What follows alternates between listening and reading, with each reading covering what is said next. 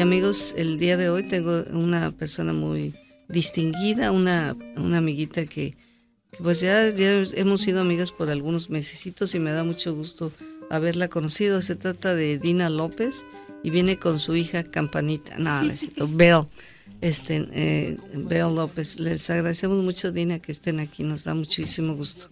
Gracias a usted, Lilia, por habernos invitado y habernos dado un espacio en su programa. Nos encanta saber, a ver, ¿de dónde eres originaria tú? Yo este, nací en Guatemala. ¿En qué parte? Nací en la capital de Guatemala. Mm. Guatemala, Guatemala. Guatemala, Guatemala. Enséñanos para los que no se, ya se nos olvidó, la capital de Guatemala es Guatemala. Si algún día les pregunto, se pueden ganar un vale de, de la gasolina. No, de lavado de carro, gasolina no. Bueno, ok. Dina, ¿y uh, cuántos hermanos son ustedes? Somos cinco hermanos. ¿Y hombres o mujeres? Son ah, dos hombres y tres mujeres. ¿Y tú qué número eres? Yo soy la número tres. La del medio. La del medio. El ombligo, como dice. El, bueno, oye, ¿y, ¿y, con quién te viniste? ¿Con tu familia, con de mamá y papá o, o te viniste después? No, yo vine con mi mamá ella ya había estado aquí desde el año 76 y ella en el año 78, ella viajó a Guatemala a traerme. ¿De los, ¿Se trajo a los cinco o nomás a Nada más a mí y a una sobrina. ¿Y eso? Porque los demás no, no había presupuesto para que vinieran. ¿Pero por qué? ¿Qué dijeron los demás? ¿Se, se, se echaron un volado? ¿O eras la favorita? ¿O, o por qué a ti? Eso no sé, ¿por qué a mí? ¿Nunca le preguntaste?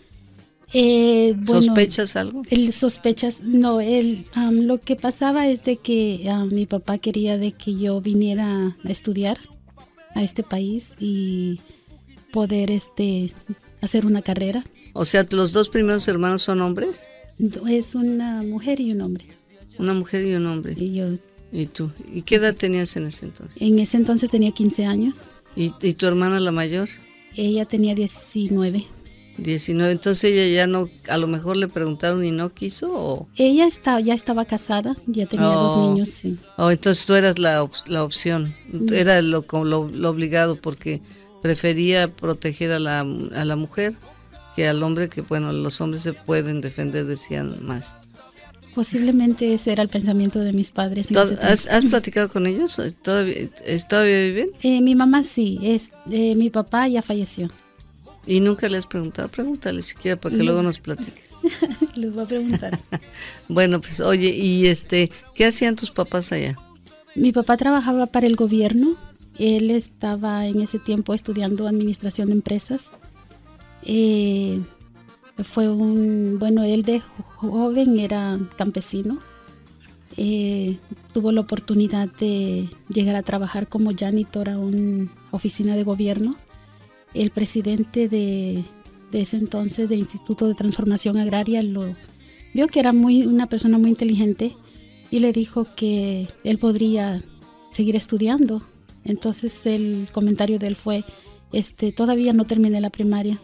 Entonces, de parte de, del lugar donde él trabajaba, le dije, lo animaron a que él estudiara. En un año él cruzó la primaria, el siguiente año la secundaria y así él sacó su título que fue de administrador de empresas. Qué buena onda, y qué buena onda haber encontrado a alguien que le dijera, órale, tú puedes, ¿cómo no? Si no, a lo mejor no hubiera este, creído él mismo que podía. Sí, Lilian, y eso es lo que yo admiro de usted, que usted pues está animando a la gente y anima a muchas personas como yo, de que a veces pensamos de que si ya este, nuestros hijos llegaron al colegio o que ya ellos tienen un, una vida, ya nosotros pues ya, ya vivimos y ya vivimos a través de ellos, pero a través de su programa yo he aprendido que no, que también nosotros tenemos que salir adelante y seguir con nuestros sueños. Qué padre, qué bueno, me da muchísimo gusto, oye, porque hay que considerar que ahora se vive como 90 o 95 años, y entonces si ya te das por vencido a los 35, 40, ¿qué va a ser los otros 45 años de vida? Nada. Eh, tenemos la posibilidad también de, de ahora, entonces, bueno, que mis hijos ya están en su camino, ahora voy a hacer lo que yo siempre quise hacer y no hice porque tuve que trabajar o tuve que atender a mis hijos, ¿no? Sí, precisamente ese era el, yo creo, la excusa de que antes decíamos, bueno, el esposo trabaja, la esposa se queda en la casa cuidando a los niños y este yo pensaba que ese era un lo mejor, sí, lo que yo tenía que hacer es sacar a mis hijos adelante, darle buenos hijos a esta a este país eh, sin temor, ¿verdad? A que decir, bueno, ah, en un tiempo mis hijos me van a reprochar que no estuve con ellos. Traté de dedicarles toda mi vida eh, y sigo luchando, ¿verdad? Por mantenerme cerca de ellos y que ellos sepan de que su mamá está con ellos en las buenas y en las malas. Pero también este, ahora tengo el apoyo de ellos, de que ellos me apoyan para hacer yo lo que, lo que, tú yo quiero hacer. Qué buena onda. Oye, entonces, este, vamos a regresar un poquito allá en, tu tierra. Eh, ¿Tu mamá ya se había venido a trabajar para acá o, a qué vino antes? Ella vino a trabajar, ella estuvo trabajando en Boston, Massachusetts eh, por varios tiempos. ¿Qué hacía ella? Ella trabajaba en una lavandería, mm, parece que era de hospital. Mm. Eh, y este, bueno, esa era la idea cuando ella tomó un tiempo de vacaciones y eso aprovechó para ir a traerme. ¿Y tu papá se había quedado allá con ustedes? Mi papá se quedó en Guatemala, él vivía en Guatemala. ¿Con usted? ¿Se, divorciaron o simplemente ella mm. decidió venir a buscar algo mejor para usted? Ella decidió venir a buscar algo mejor y por eso fue que se separaron, ¿verdad? Pero con un mutuo acuerdo. Mira qué, qué bien que la mayoría, muchas de las historias que hemos oído en este programa, es muchas veces la mujer la que toma la iniciativa de venir a buscar algo mejor para su familia. Y oye, ¿y tu mamá tenía aquí conocidos o cómo se animó? ¿Nunca le has preguntado? Sí, eh, mi mamá, como le digo, ella trabajaba en Boston. Eh, ella se animó a venirse sin ayuda de nadie, más que por ella, por según ella conocer el camino. Nos venimos, según ella ya tenía un mapa trazado cómo llegar a Estados Unidos. Y yo pienso que fue un error, ¿verdad? Ya que llegamos, nos tomó casi mes y medio para llegar a Estados Unidos. En Ciudad Juárez, um, ya que íbamos a tener el contacto con la persona que nos iba a cruzar la frontera, este, perdimos papeles, perdimos dinero, nos robaron todo. No me digas cómo les robaron así a mano armada o se las o se distrajeron y les distrajimos y nos ah, le quitaron a mi mamá su bolsa y traíamos a mi sobrina que apenas tenía dos años. dos años de oh my God Diosito. Y por qué se trajeron a, por qué se trajeron a esa niña quién quién era la mamá mi hermana mayor era su mamá pero la niña ah, mi hermana su segundo niño había nacido ciego Ahí estaba demandando mucha atención. Sí, entonces este mi mamá sintió de que pues ella le iba a poder ayudar de esa manera y por eso nos trajimos a mi sobrina. Y Híjole, man. Así como le digo, llegamos, ah, perdimos todo contacto, no sabíamos, uh, pues mi mamá no se memorizó los números, ni yo tampoco, no nos memorizamos números de teléfono. Y este, nos quedamos perdidos. Híjole, man. Así es de que conocimos una familia muy buena en Ciudad Juárez. Este, dos, tres días después de estar ahí, porque como no, no conocíamos a, ninguna persona, eh, vimos que en la frontera habían casitas abandonadas que estaban improvisadas de, cartón.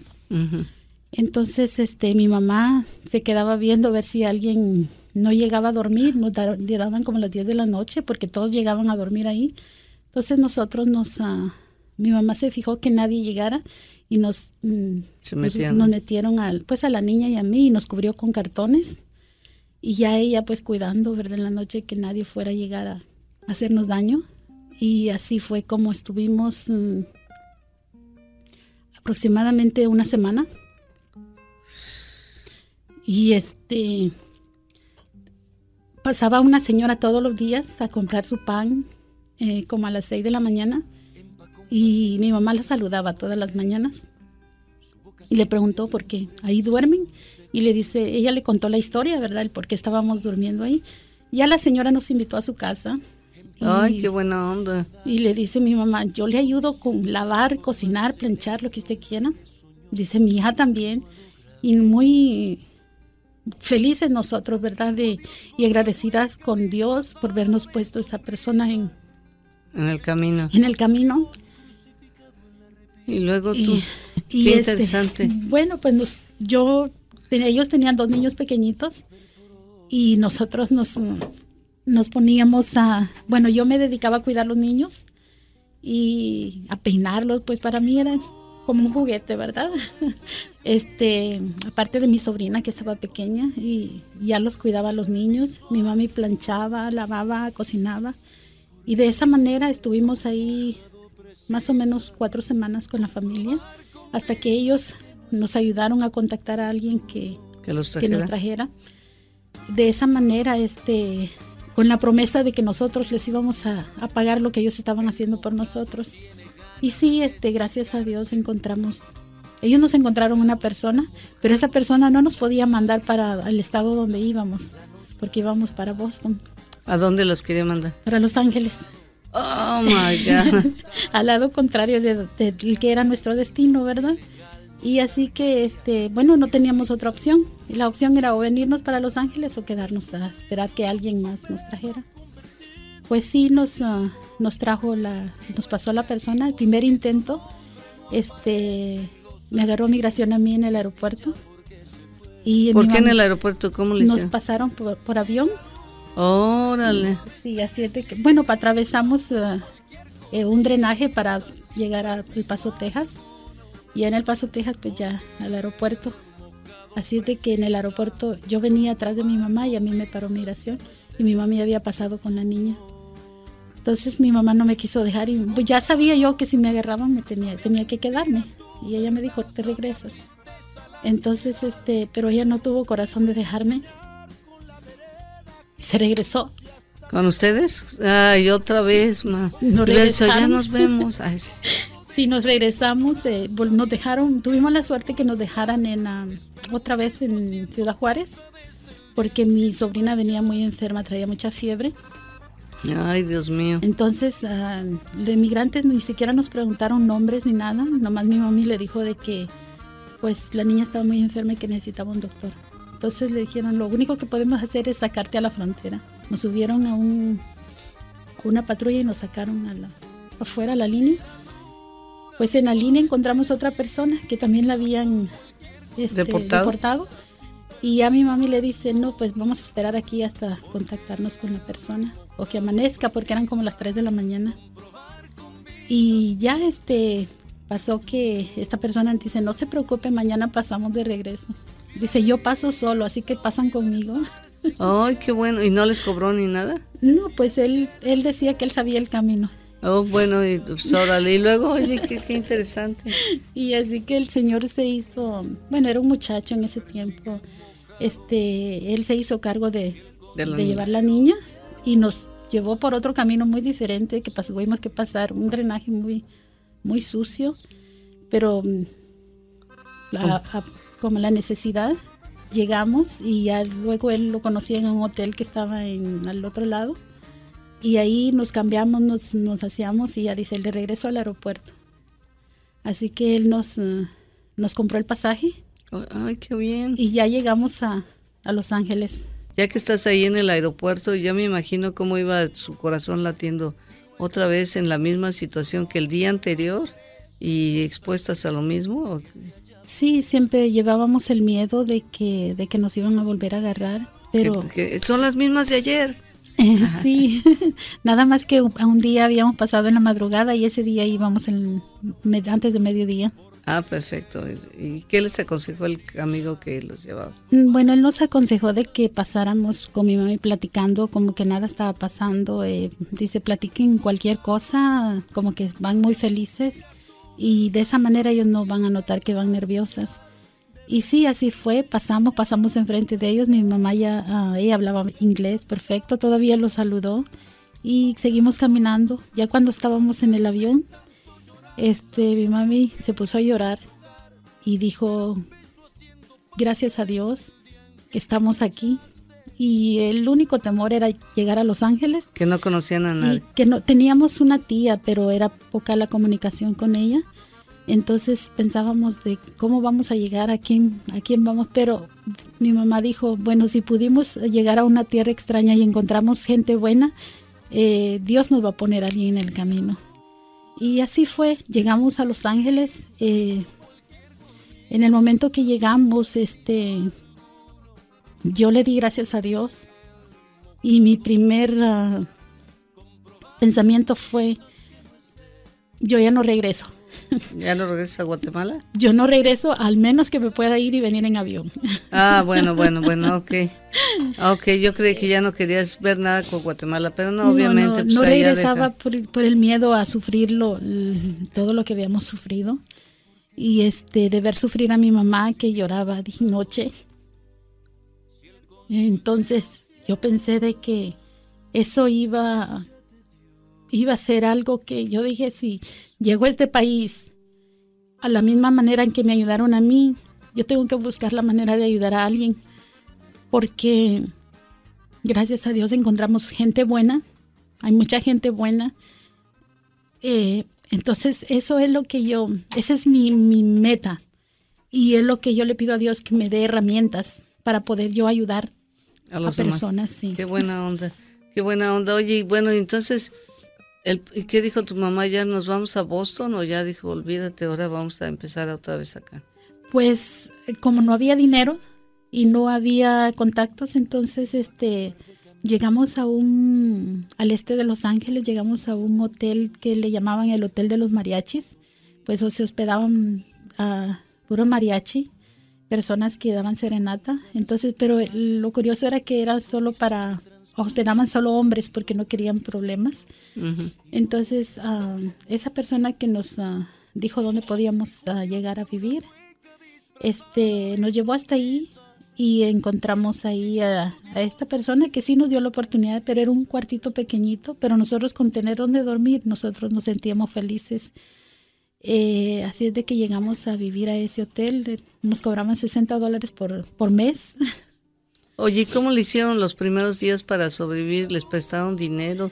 También cuando se quedaron ahí en la frontera de que les robaron, ¿qué hicieron para subsistir todos esos días? Eh, como le digo, encontramos a esta, estas personas y ya este, sí, pasamos necesidades, pasamos hambres este, mi mamá, nos íbamos ya en la tarde cuando estaban cerrando los uh, tianguis y la gente ya estaba tirando las frutas y estaba tirando la, lo que no vendía, entonces mi mamá se los pedía y así fue como sobrevivimos esa semana.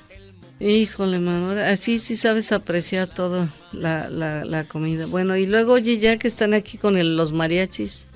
Pues, este, encontramos a una persona que que le consiguió trabajo a mi mamá de ir a cuidar a una persona mayor.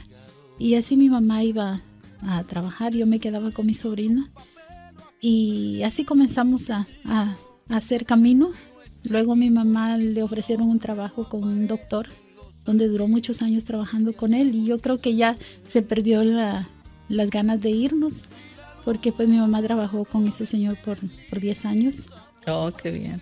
Sí, y, como hablaba inglés, oye, ¿y qué tal a ti? Eh, ¿Te, costó el ella cómo le hizo para allá en Boston? ¿Aprendió muy bien inglés? Ella aprendió inglés por necesidad, porque en la fábrica donde ella trabajaba no nadie hablaba español y si hablaban no lo querían hablar, como ella me cuenta. Eh, y la única salvación que ella tenía era de que tenía que aprender inglés porque migración llegaba muy seguido a la fábrica donde ella trabajaba no. Y el consejo que tenían era, tienes que aprender inglés, porque si ellos ven que hablas inglés, no es fácil que te deporten. Oh, perfecto. Híjole, mano. Bueno, y con el doctor ese, ¿cómo le hizo para, para contactarse, para trabajar o qué? Eh, la misma persona que, que, ella cuidó en el este de Los Ángeles, ella era paciente de, del doctor, Y, y, el doctor le había ah, encargado que, que, le buscara a alguien que fuera a cuidar a, su, a la esposa. Oh, qué bueno. Y así empezó. O sea, ella trabajaba no en la oficina del doctor, pero trabajaba cuidando a la esposa del doctor. ¿Y qué tal? ¿Le gustó ese trabajo? ¿Está, ¿Ella estaba contenta ahí? Estaba contenta porque nos, ah, nos permitían, o le permitían a ella estar ahí en la, en la casa. La señora nos, nos quería mucho. Ah, ustedes iban con ella. Nos fuimos a vivir con ella. Oh, qué bueno. Oh, qué alivio. Obviamente se ahorraron ya la, la renta. No, mi mamá siempre mantenía su departamento. Ah, solo para por si las dudas. Sí, luego como ella descansaba el fin de semana, pues teníamos que, que regresar a, a, dormir donde, al cuarto. Al cuarto. ¿Cuánto tiempo se estuvieron ahí en el hotel? Mm, estuvimos ah, aproximadamente dos años. Y, luego que ya dijeron, es tiempo de buscar nuevos, nuevos, horizontes. nuevos horizontes. No, este, yo conocí a mi esposo. Porque ¿Cuántos años tenías? Tenía 16, ya había cumplido 16 ya en ese tiempo. Este, conocí a mi esposo. Bueno, primero conocí a mi suegra, porque ah, ella fue quien nos tendió la mano prácticamente cuando llegamos aquí, ella y, mis, y mi cuñada. Este, fueron personas que buenas, ellas son del Salvador. Este, ellas miraban, ¿verdad? Me miraban sola con mi sobrina y ellas siempre estaban pendientes de nosotros, especialmente mi suegra. En ese tiempo ella tenía una hija de la misma edad mía y ella me decía este, que yo le recordaba a su hija. Oh, qué buena onda. Entonces así fue como yo conocí a mi... En ese tiempo no era mi suegra, era conocida de mi mamá, pues amiga de mi mamá. A ver, tenemos una llamada, a ver quién nos habla. Buenos días. Buenos días, Delia. Soy Juan Carrillo. ¿Cómo está? Hola, Juan. Muy bien. Muchísimas gracias. ¿Qué, me cuentas, Juan? Aquí escuchando el, show y escuchando la historia de la, de la señora que, que, invitaste el día de hoy. Dina, sí.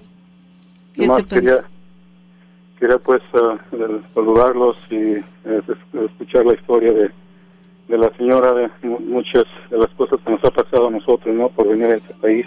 Sí, efectivamente. Oye, Juan, bueno, pues les, les quiero comentar, Juan es uno de los candidatos ahí al, al distrito escolar de Palmdale. Él, ya nos vino a platicar su historia. Qué bueno que nos hablaste, Juan, pues estamos en contacto. Te mandamos un abrazo. Gracias, Lidia. Hasta luego, que la pasen bien y saludos a la, señora que está hablando. Gracias, gracias. Bueno. Hasta luego. Hasta luego. Este, vamos a, a continuar con nuestra conversación. Efectivamente, este Dina López está aquí de Guatemala, ella es originaria de Guatemala y Guatemala, Guatemala, ¿eh? para los que no saben la capital, pues ya, ya se la saben ahora, es la capital de Guatemala y estamos hablando de cómo, cómo llegó acá. Bueno, y oye, y entonces, eh, eh, conociste a tu, al que iba a ser tu esposo y que luego, luego dijiste, este va a ser para mí. Este no lo dejo ir. pues dicen que los sueños se, se cumplen eh, yo recuerdo que en la adolescencia tendría unos 13 años, yo escuchaba a todas las muchachas y ya tengo novio, tengo novio. Pero yo todavía no tenía la idea del novio. Pero como dicen todas las, muchachas, queremos presumir algo que no, que no tenemos. Y incluso le platico a mi esposo y le digo, pues a mí me decían, ¿y tú tienes novio? Y decía, sí, el mío es blanco, de ojos verdes. Mira. Y nada quería. y le tocó blanco y de ojos verdes. Y me tocó blanco y de ojos verdes. Por eso dije, este era el de mis sueños y este no lo dejo pasar. Bueno, vamos a continuar con nuestro relato. Oye, bueno, y entonces tú te, en, ese tiempo no estabas trabajando y qué tal la escuela? ¿Te, te, inscribieron en la escuela?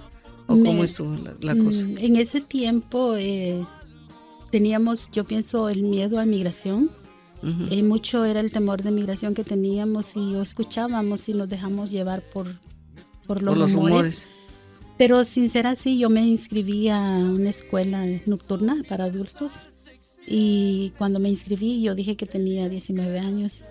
Oh, perfecto. Entonces empecé a ir a las clases de inglés, eh, pero me hice amiga de, de, yo creo, de alguien que no, o bien quería mi bien o y le comenté yo la edad que tenía, ya en ese tiempo tenía 16 años.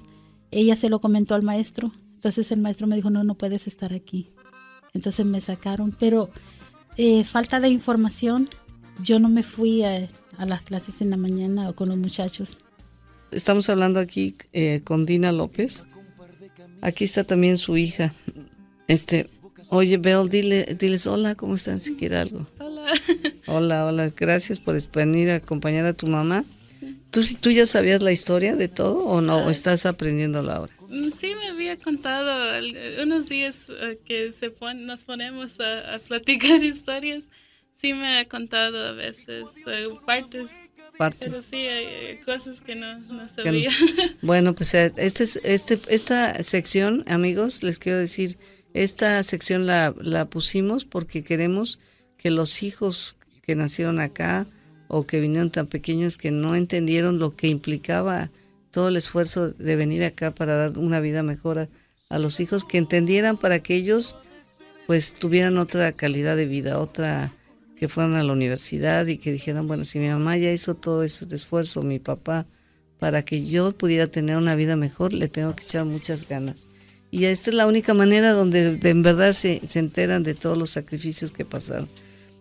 Tú todavía seguías cuidando a la, sobrina, a tu sobrina, ¿no? No. ¿No? ¿Cómo, Le, ¿Cómo te quitaste de la responsabilidad? De la responsabilidad. Bueno, este, yo pienso la responsabilidad siempre está ahí, aunque siempre uno esté pendiente de que estén bien, ¿verdad? Pero eh, cuando yo me casé, mi esposo, este, yo me aparté a vivir. Ya mi sobrina estaba viviendo con mi mamá y. ¿Cuántos años tenía ya tu sobrina? Tenía 12. 12 años, ah, pues entonces ya estaba bien. Pero me refiero que tú fuiste como la mamá de esta niña, ¿no? Porque estabas en contacto con ella todos los días. Aunque tu mamá era la autoridad, pues tú estabas más al cuidado de ella. Sí, este, mm, incluso desde que ella nació, este, mi hermana quedó muy delicada de salud. Entonces ah, la niña fue a vivir a la casa. Oh. Y este, pues prácticamente yo era la, la, mamá, la que la cuidaba, la, la dormía, incluso dormía conmigo y pues sí, fui su mamá. Empecé a ser mamá a los 12 años. Ay, qué bien. Este, eh, eh, ¿todavía tienes contacto con tu sobrina? Sí, todavía. Ya no mucho, ya ve, eh, tristemente en este país la familia se aleja, no sé si es el trabajo, el estrés o el, no sé qué pasa, pero... Es la vida, mano. la familia se aleja. Híjole, así son las sobrinas. Fíjate, este, a mí mi, tengo una tía, tenía yo una tía que me regalaba muchas joyitas y ahora que veo las joyas siempre me, ya murió, ¿eh? Siempre me acuerdo, ay, mi, mi querida tía me regaló esto, ay, mi tía me regaló esto, aquí. Y yo dije, voy a hacer lo mismo con mis sobrinas, les voy a regalar joyas para que luego se acuerden de mí cuando ya me haya muerto. Pero luego pensé, si ya me morí, ¿qué me importa si se acuerdan de mí o no? Así es que cambié mi plan. Pero vamos a continuar con tu historia. Bueno, oye, entonces cuando viste a tu a tu marido, ya no ya no fuiste a la escuela, ya no, entonces ya nos quedamos con lo de la escuela. Eh, sí, este, ya no pude seguir porque pues ya no me no me aceptaron y ellos me dijeron no puedes estar aquí, entonces pues ya me quedé en la casa otra vez cuidando a mi sobrina porque pues mientras yo estaba en la escuela mi cuñada era la que la cuidaba en ese tiempo no era mi cuñada. Todavía. Entonces, este, pues ella la cuidaba mientras yo iba a la escuela. Pues ya con el tiempo, este, que ya me hice novia de mi esposo, entonces él, él estaba yendo a la escuela. Eh, pues él me dice, no, pues mm, cuando vas conmigo y ahí no nos dicen, si nos corren, nos corren a los dos. Así es de que él me inscribió en la escuela donde él iba y así seguimos, seguimos estudiando juntos. Ah, qué buena onda. ¿Y qué estudiaron inglés ahí? Estábamos estudiando inglés.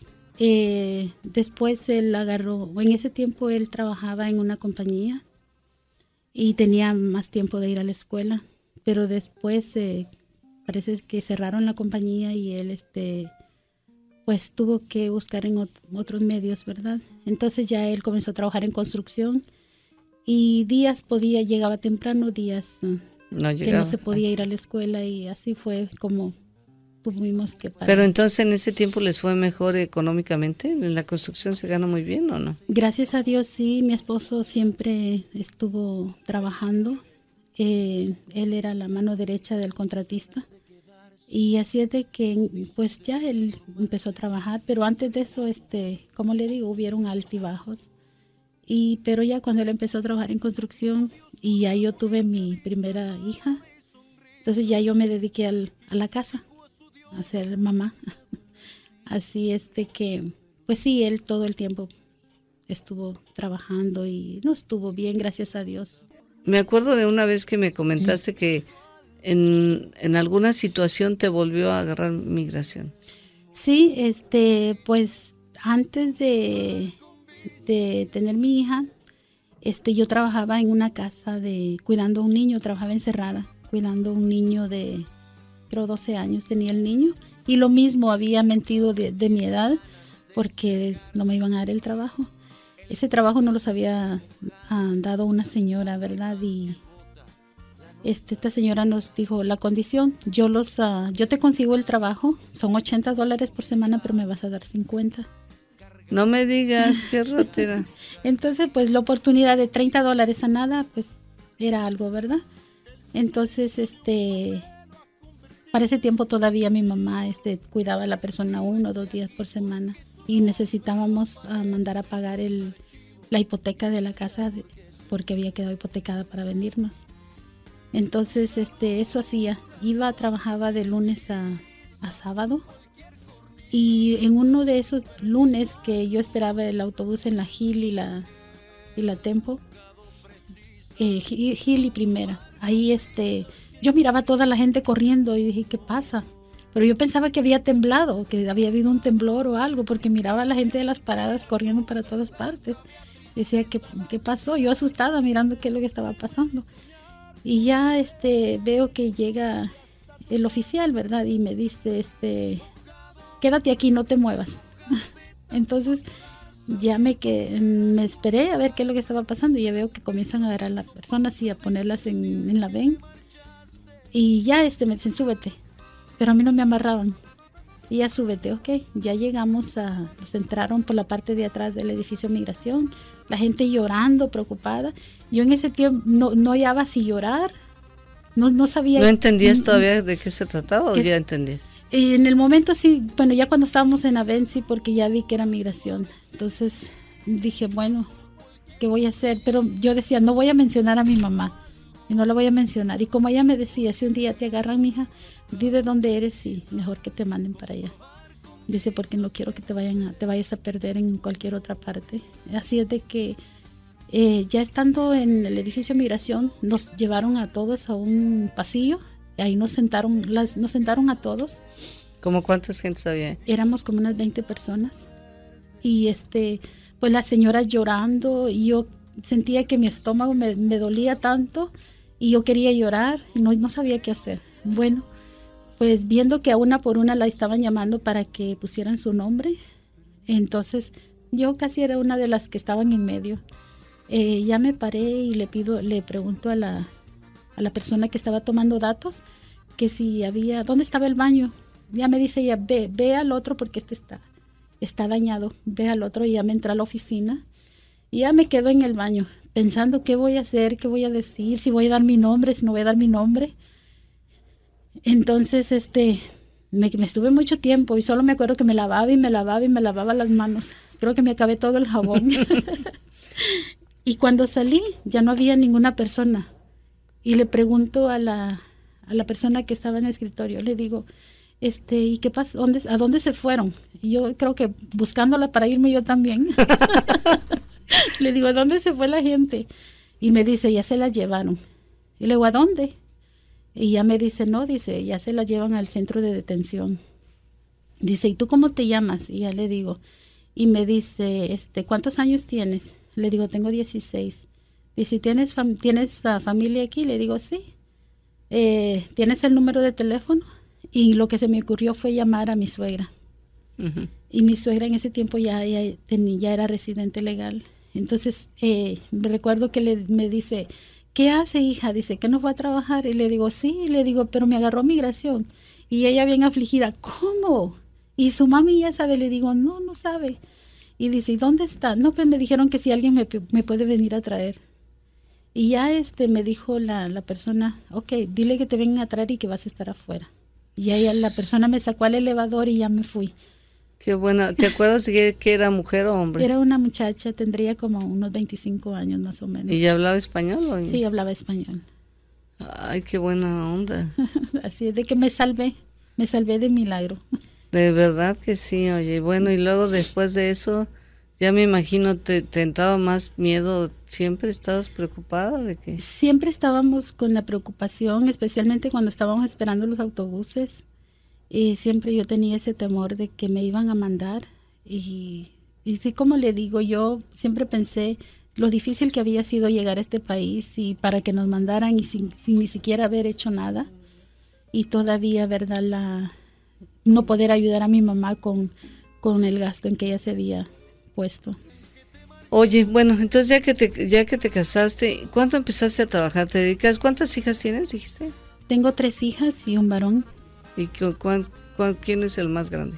La primera es um, Blanca, ella tiene 27 años. No digas, te bueno. les vas a caer. luego Mamá, ¿por qué dijiste? ¿Por qué dijiste? bueno, luego está mi hijo, tiene 22 años, sigue Beo. Y luego está mi hija pequeñita que tiene 11 años. Ay, bueno, qué, bueno, un niño. Entonces tuviste una niña, un niño y luego dos niños. Dos niñas, sí. Qué bueno. ¿Y todos van a la escuela y todo? Todos están en la escuela, gracias a Dios. Bueno, ¿saben qué? Y este, oye, ¿y tu esposo cómo le ha ido todo? ¿Él cómo llegó acá? Bueno, pues es otra historia, ¿verdad? ¿Él llegó con su mamá también? Mm, no, él llegó solo.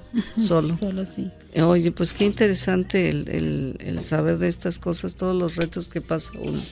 ¿Y cómo es que te incorporaste a trabajar finalmente después de dedicarte a criar cuatro hijos? ¿Cuánto fue que empezaste? En, en, realidad trabajabas un poco cuidando a niños y haciendo esto y aquello, ¿no? Sí, este, tuve la oportunidad de tener muchísimos trabajos.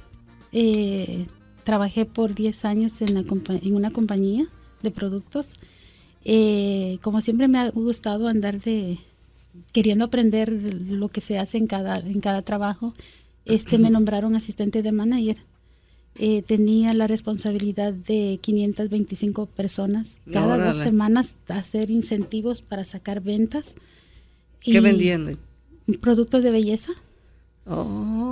Así es de que este después me salió una oportunidad, bueno, entre ese trabajo y tenía oportunidad de ir a limpiar casas, también hacía eso y me llevaba, mis hijos estaban pequeñitos. ¿Te ayudaban? Me ayudaban a sacar la basura, lavar los baños.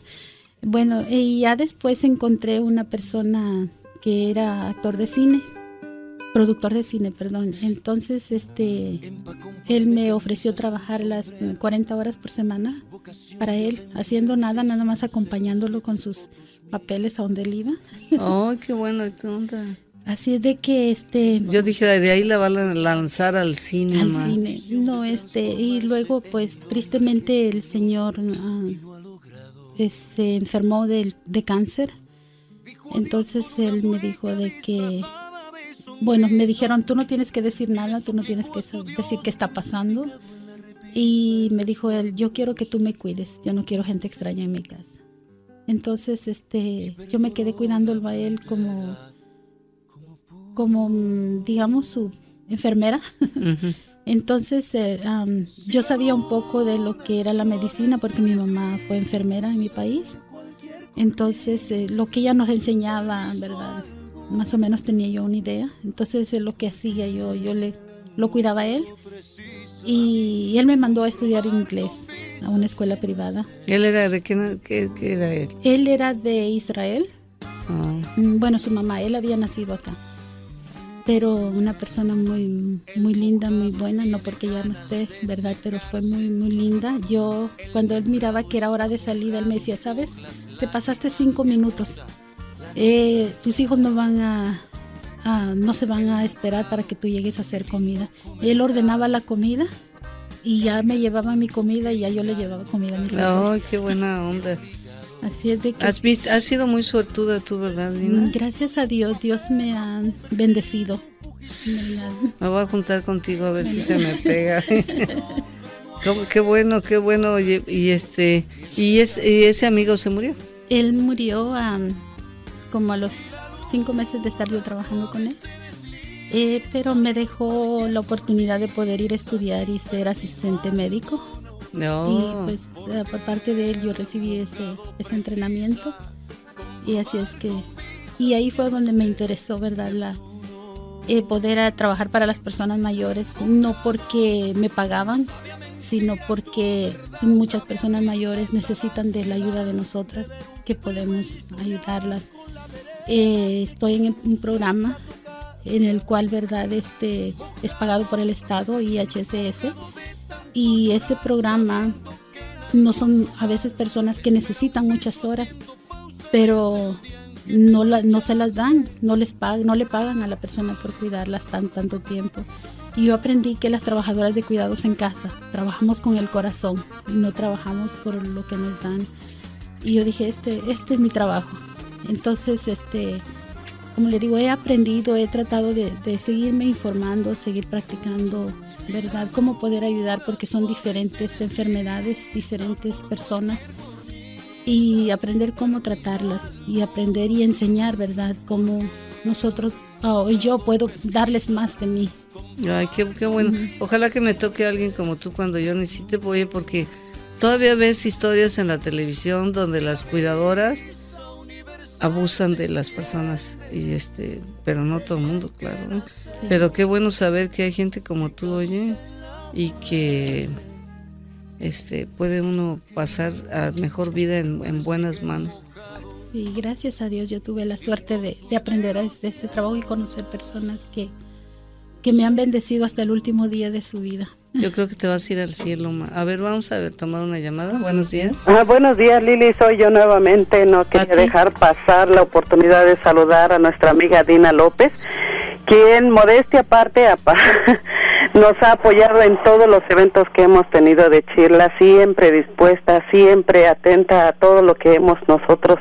Eh, citado a la gente, ahí está siempre presente apoyando y ella sin tener ninguna necesidad, ahí es donde se ve el apoyo de la gente. Además hasta trae la camiseta de, café con leche. ¿Verdad? Así es. no, y que también es del club de Café con Leche, por supuesto. Dina, Dina. no, qué buena onda, qué bueno. Nos da, de verdad que ha sido un, un verdadero placer eh, tener la oportunidad de conocer a Dina, a su esposo y a su a su hija, nomás conozco una todavía. A ver. Pero, muy pronto espero conocerlos a todos y es de verdad un placer poder la incluir en nuestro grupo de amigos, ¿no, Pati?